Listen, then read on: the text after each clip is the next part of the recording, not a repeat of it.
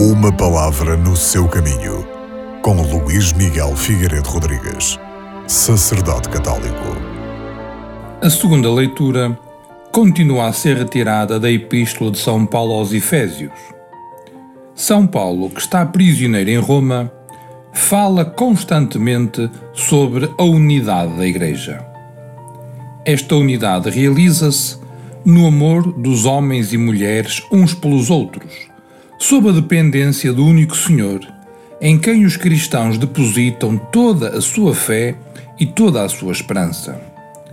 A unidade da Igreja é então resultado da colaboração de todas as pessoas que, na humildade e na oração, procuram constituir a paz. Venha este propósito recordar aquilo que o Papa Francisco nos diz quando escreve: Aos cristãos de todas as comunidades do mundo, quero pedir-lhes, de modo especial, um testemunho de comunhão fraterna, que se torne fascinante e resplandecente.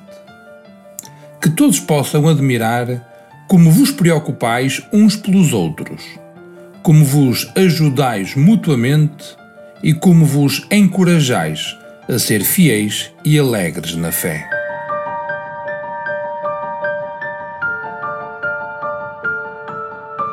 Uma palavra no seu caminho.